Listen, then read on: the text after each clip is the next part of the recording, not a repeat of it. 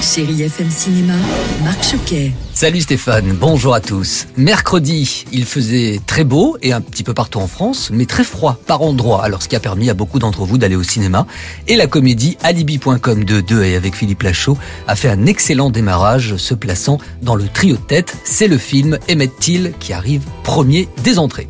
Et si vous profitez des vacances pour beaucoup d'entre vous, partagez en famille sur Disney le court-métrage Bienvenue chez Doug. C'est le rendez-vous galant de Carl. Alors vous allez me dire, mais c'est qui Carl Vous savez, c'est le vieux monsieur du film d'animation là-haut. Et Doug, c'est son chien.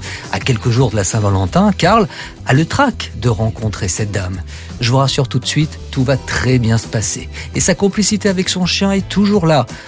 Enfin presque. Doug Doug Tu laisses mes fleurs tranquilles.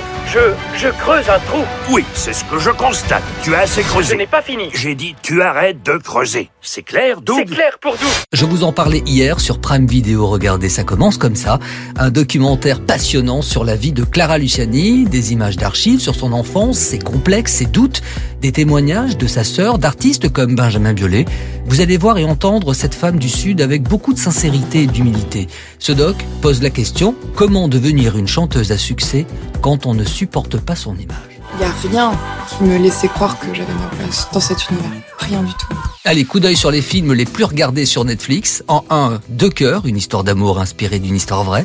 En 2, Viking Wolf, un thriller efficace. Et puis en 3, Infiesto, un polar haletant.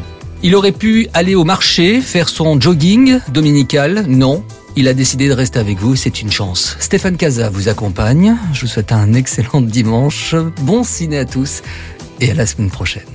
Retrouvez toute l'actualité du cinéma sur chérifm.fr.